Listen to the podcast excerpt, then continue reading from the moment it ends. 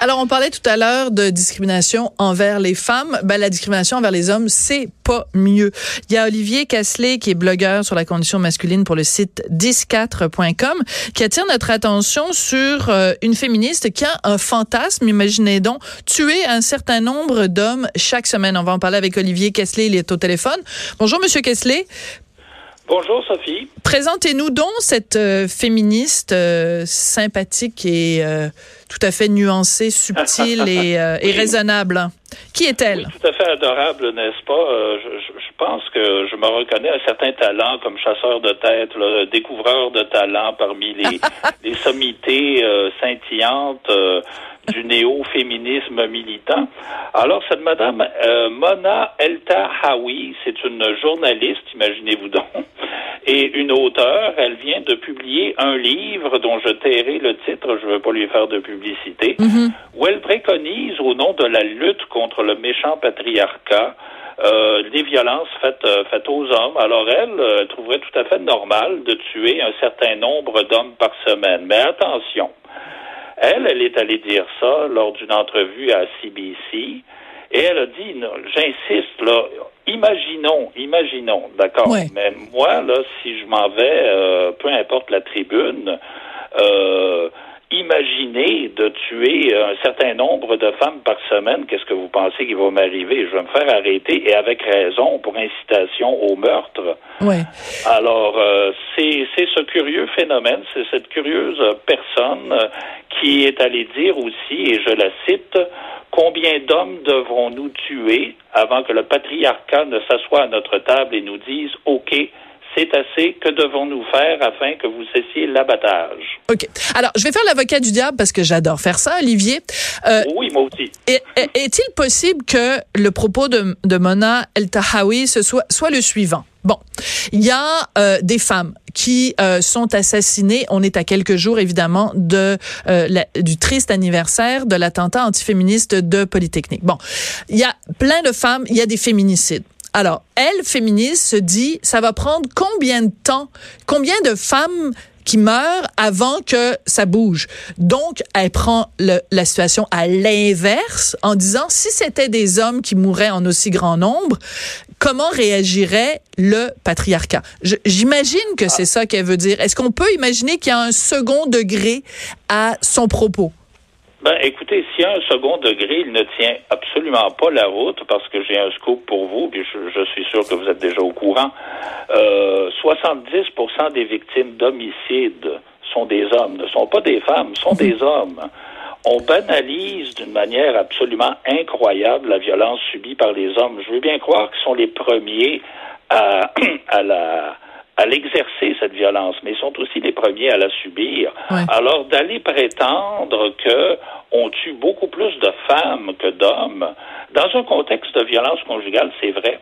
Et c'est là où il y a un, un, certain sophisme, un certain glissement de sens de la part des féministes, c'est qu'elles prennent le contexte conjugal et en font le contexte tout court.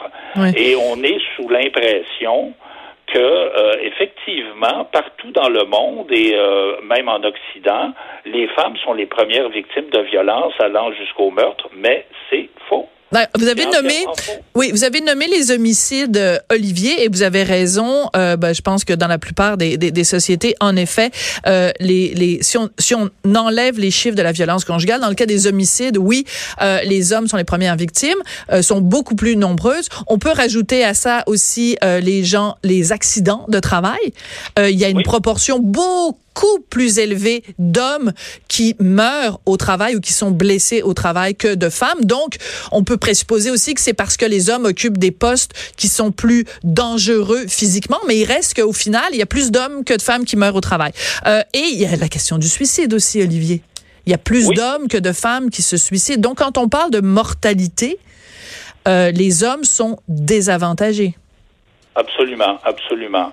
Et même euh, dans le, le, contexte que vous soulignez de la violence conjugale, même si, et ça c'est un fait, là, je l'ai toujours reconnu, la violence conjugale la plus lourde est subie par les femmes et exercée par les hommes, et ça va jusqu'au meurtre. Je pense que 80% des homicides mhm. dans un contexte euh, occidental là, de violence conjugale sont commis par des hommes. Alors, euh, les mortes ne peuvent pas mentir. Hein? Les vivantes peuvent mm. faire parfois des fausses allégations. Je dis bien parfois, mais les mortes ne peuvent pas mentir. Par contre, à tous les cinq ans, nous avons une enquête sociale générale de Statistique Canada qui nous euh, ramène toujours cette, cette réalité que la violence conjugale est euh, bidirectionnelle les femmes sont les championnes des gifles, des morsures, de jeter des objets contondants.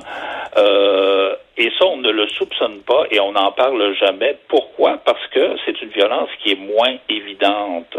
Oui. Hein, un, meurtre euh, dans un contexte de drame familial commis par un homme va faire la manchette plusieurs jours.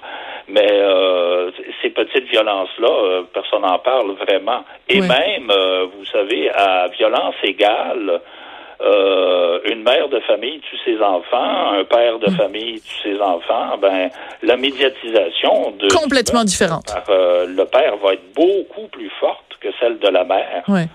On va trouver. J'ai d'ailleurs fait un billet récemment où je comparais deux cas. Euh, euh, une femme qui avait commis trois infanticides, elle a été condamnée, ça a passé sous le tapis, on n'en a presque pas parlé médiatiquement. Mais le père qui a tué ses deux enfants avant de se suicider, lui, par exemple, on en a parlé, on en a fait les gorges chaudes pendant des jours et des jours. Mais non seulement ça, euh, non seulement ça, Olivier, c'est que quand un homme, euh, quand une femme tue ses enfants, on ne va pas considérer que c'est, on ne va pas se servir de cette euh, cette histoire sordide pour en faire un constat généralisé sur les femmes, c'est quoi le problème avec les femmes, puis qu'est-ce qu'il faut faire pour changer le comportement des femmes. Or, quand un homme tue euh, ses enfants, euh, on va dire on va faire des, tables rondes et des discussions et des cahiers spéciaux sur qu'est-ce qui se passe avec les hommes, pourquoi les hommes sont pas capables d'accepter la séparation, etc., etc., etc. Donc, on, à partir d'un cas, euh, euh d'un cas euh, pas isolé, mais à partir d'une histoire, on va se poser des questions sur les hommes en général, ce qu'on fera pas pour la femme. Exactement, et euh, on pourrait se poser, ce serait légitime de se poser des questions, et ça l'est, euh, des hommes qui tuent dans un contexte de rupture. Et puis, ce serait intéressant d'essayer d'analyser l'impact euh, judiciaire dans les parce que les hommes souvent partent avec deux balles une brise contre eux. C'est pas un absolu, mais c'est fréquent. Alors, ce serait intéressant d'analyser les causes qui font que les hommes euh, sombrent dans le drame familial, particulièrement quand il s'agit du meurtre de conjointe. Mais pour ce qui est du meurtre d'enfants, euh, les chiffres au Québec, au Canada sont assez comparables et mhm. même en France c'est affolant parce qu'on découvre. En France, il y en a beaucoup plus de, de mères qui tuent leurs enfants que de pères. Oui, 70% C'est mm-hmm. ahurissant. Je ne sais pas qu'est-ce qui se passe avec euh, nos, nos compatriotes. Vous êtes française vous-même. Euh, moi, ben, je, suis née en France, mais... également euh, d'origine. Alors, je ne sais pas ce qui se passe avec nos compatriotes françaises, mais toujours est-il que la, la, la violence semble encore pire là. De, de, de l'autre côté de, en tout cas en Europe. Oui, il faut parler aussi de, la question des, des, agressions sexuelles parce que c'est sûr, encore une fois, dans la majorité des cas, sont des femmes qui sont victimes d'agressions sexuelles, mais il y a aussi des hommes. Et moi, ça me frappe tout le temps dans la médiatisation quand euh, euh, on parle, par exemple, de l'Église catholique. La majorité des cas des enfants qui ont été agressés euh, par des prêtres, ben, ce sont des petits garçons. Et oui, non? Oui, écoutez, je, je vous adore euh, parce que vous êtes une des rares à souligner cette réalité-là. Parce que je constate non seulement dans ces cas-là, mais aussi dans des cas d'agression sexuelle dans des milieux sportifs. Là, il, y a, il y a la majorité sont des garçons, mais comment ça se fait qu'on n'en parle pas? Je sais qu'il y a un chercheur à l'université Laval qui a dénoncé cette situation-là. Ah oui? Ah ben vous le retrouverez, ben, j'aimerais bien l'interroger. Ouais. Pardon? J'ai dit, vous le retrouverez le nom, puis je vais, j'aimerais ça l'interroger à l'émission. Et qu'est-ce qu'il, concluait, ce chercheur? Parce que lui, il a dénoncé le manque de ressources. On parle des manques de ressources pour les hommes, mais vous savez, ça commence dès l'adolescence. Mhm. Et je tiens à souligner un point important c'est qu'au Québec, nous avons le regroupement québécois des CALAX, qui sont les centres d'aide et de lutte contre les agressions à caractère sexuel. Bon, elles font un travail quand même qui est, très, très valable, mais il faut reconnaître une chose, c'est que ce regroupement-là a exclu de ses rangs deux organismes, deux centres d'aide et de lutte contre les agressions sexuelles parce que, tenez-vous bien, elles offraient des services aux hommes. Ben, c'est à fouiller parce que j'aimerais ça avoir les détails quand même, Olivier.